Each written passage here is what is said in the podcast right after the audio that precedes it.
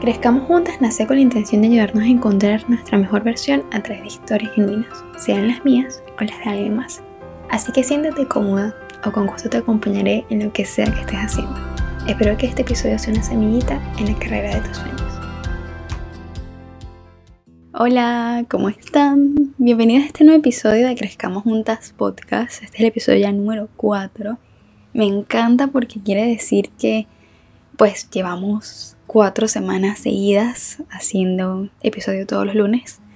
Y bueno, me encanta esta nueva etapa de mi vida con el podcast.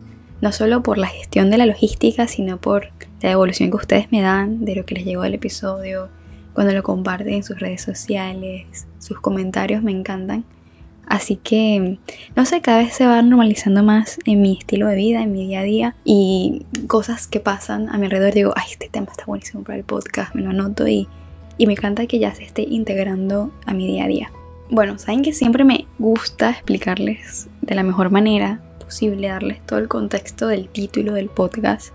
Creo que en el episodio anterior no lo hice porque era más como una anécdota de cómo inicié y si no lo han escuchado les invito a que escuchen el episodio anterior. Pero bueno, ya que este es más de un tema en específico, me gusta explicarles el título como los dos primeros episodios. La verdad es que me encanta la palabra de el potencial o la potencia en sí. Tiene un significado espectacular que lo hablaremos a continuación un poquito después. Pero bueno, les quiero contar antes que esto de, de potenciar para mí tiene un significado súper lindo y me recuerda también a que cuando yo inicié a trabajar, cuando me introduje al mundo laboral, que si quieren también eso está genial para un siguiente episodio. Recuerdo que, bueno, yo hacía catálogos, redactaba, no hacía los catálogos, donde estaba en la parte de, la redacción, de la creación de los copies de los catálogos, y era una venta de productos de belleza y de hogar. Entonces, bueno, está dividido en dos partes, ¿no? Y cuando me tocaba la parte de belleza, había un enunciado que me encantaba colocar porque eran como publicitarios de, para promocionar algún producto. Hay una un, un enunciado que me encantaba muchísimo que se me ocurrió, digo que se me ocurrió de repente, pero tal vez no, quizás lo saqué de alguna película, es probable, que era potencia tu belleza. Me encantaba porque obviamente que la, el concepto de belleza que teníamos y de comprar productos de belleza ha cambiado, como un poco más consciente, entonces no significa algo que no esté como que ah, te vas a volver bella si compras este producto, sino que esa belleza que está ahí de alguna manera la puedes potenciar comprando tal cosa. Que bueno, es que es bastante simplemente de, de comercio, ¿no? Pero me gustaba un montón el concepto de potenciar tu belleza. Porque la definición de esta es muy, muy bonita. Pero bueno, lo haremos un poquito después. Así que el título de hoy es el potencial que nunca se explotó. No hablaremos de belleza en sí, sino que va más a la parte de los talentos, de los proyectos, de tus sueños, ¿no? Así que también tiene otra anécdota. Este nombre del, del episodio realmente no lo creé yo.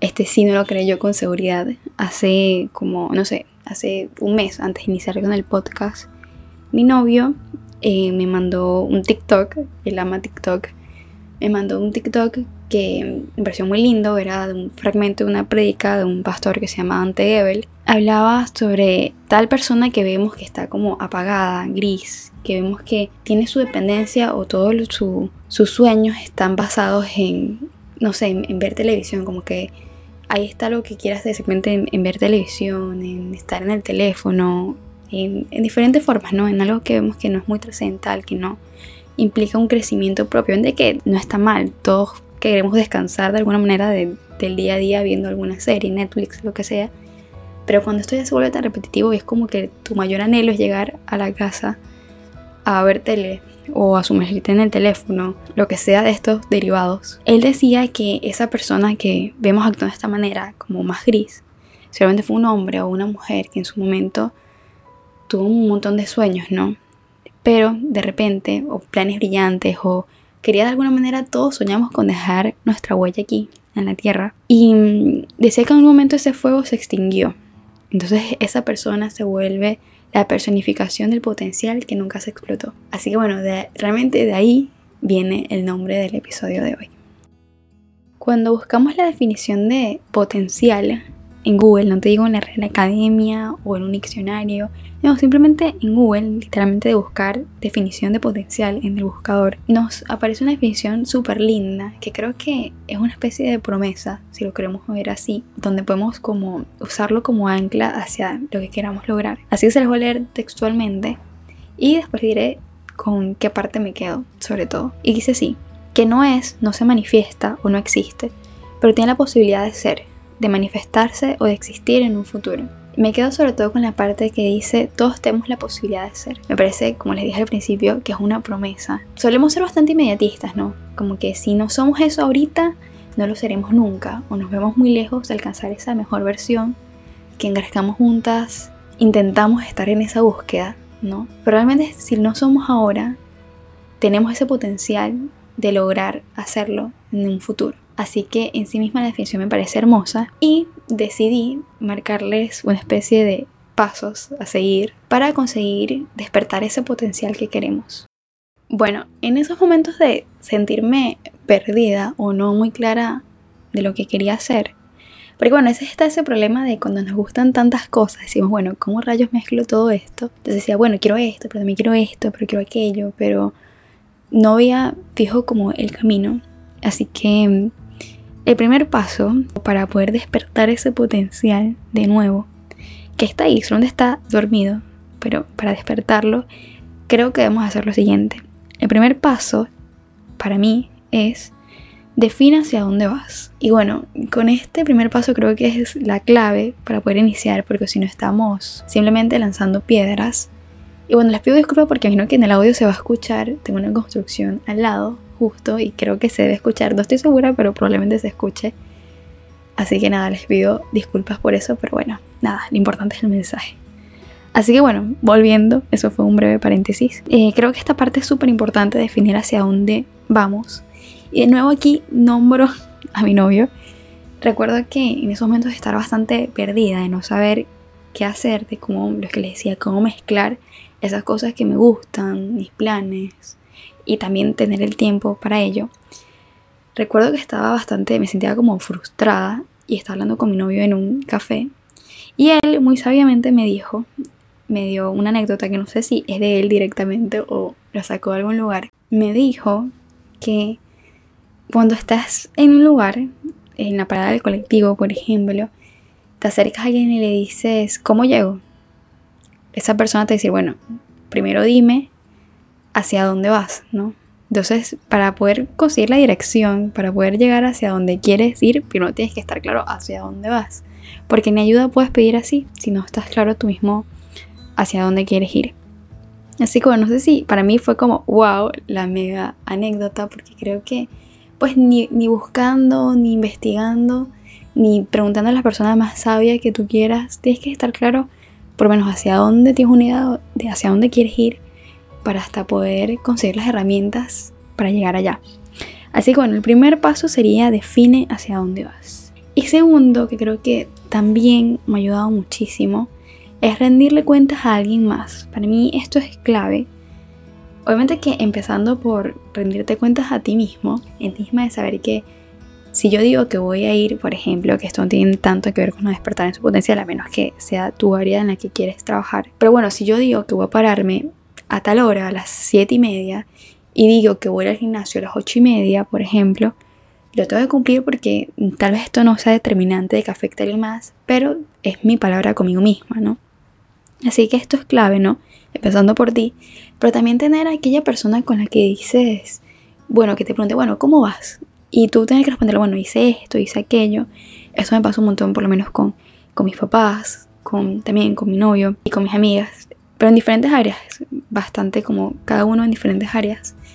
Pero bueno, esto me pasa un montón y creo que, que me ayuda a tener que rendirle las cuentas a alguien más, de dar resultados de alguna forma. Obviamente empezando por mí misma, por si no, bueno, terminas haciendo todo para alguien más.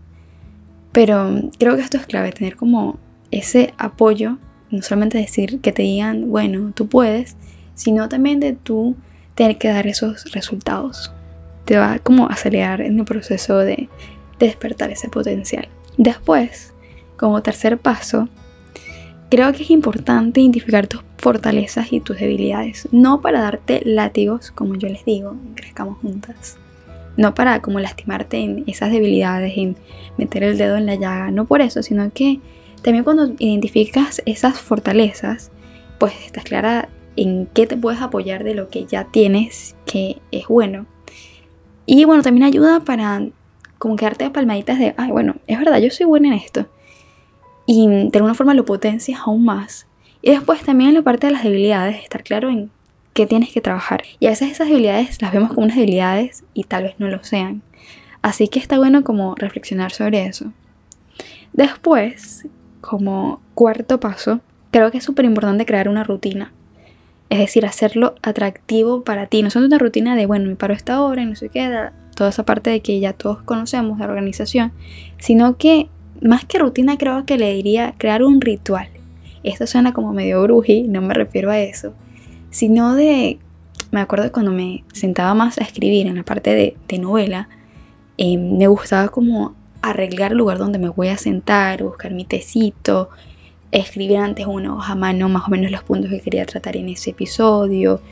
En ese caso, en ese momento recuerdo que no me gusta tanto lo de las velas, o sea, no, no le para mucho. Ahorita sí, cuando me siento a escribir algo más que implica reflexionar.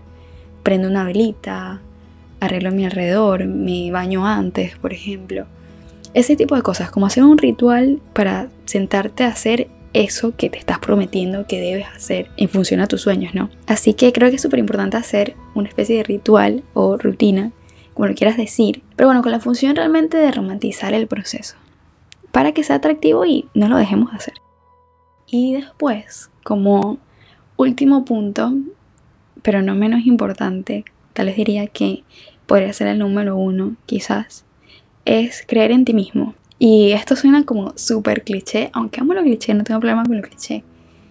Pero es realmente importante. Creer, primero tú debes creer en ese potencial, aun cuando no está, como lo dijimos al principio, que es la posibilidad de ser. Em, debes creer que tú puedes llegar a ser lo que quieras, lo que deseas. Y pues claramente trabajar en función a eso, ¿no? Creo que hay algo muy importante, esto también me lo dice un montón mi mamá, de si no te lo crees tú, no se lo cree no se lo va a creer nadie. Y es, totalmente cierto, no por los, cómo los demás te vean, sino que en serio si no puedes esperar que alguien más te motive o te apoye si tú misma no crees en ti. Así que para mí estos son los cinco puntos claves para poder despertar ese potencial que todos tenemos. Literalmente es una definición no súper romántica, sino viene de la psicología, de hasta la física. Así que todos podemos despertar ese potencial. Hay una frase que me encantó de Winston Churchill que me pareció el punto clave y la quiero dejar ahora para el final, que dice, para liberar el potencial propio, el secreto no está en la fuerza ni en, ni en la inteligencia, sino en el esfuerzo continuo. Así que hoy que es lunes, igual no importa qué día de la semana estás escuchando el episodio, pero por eso esa es la intención de que el podcast salga todos los lunes, de poder proyectarnos en la semana con una intención especial. Mi intención de esta semana sobre todo es recordar ese potencial que tengo para llegar a hacer lo que sea que quiera, lo que sueñe. Así que ese potencial también lo tienes tú. Este fue el episodio de hoy de Despertando Juntas Podcast, amo decirlo. Así que te mando un beso enorme. Espero que este episodio sea una semillita en la carrera de tus sueños. Y si te gustó el episodio, recuerda calificar el podcast y compartirlo en tus redes sociales. Te mando un beso enorme y nos volvemos a escuchar el próximo lunes.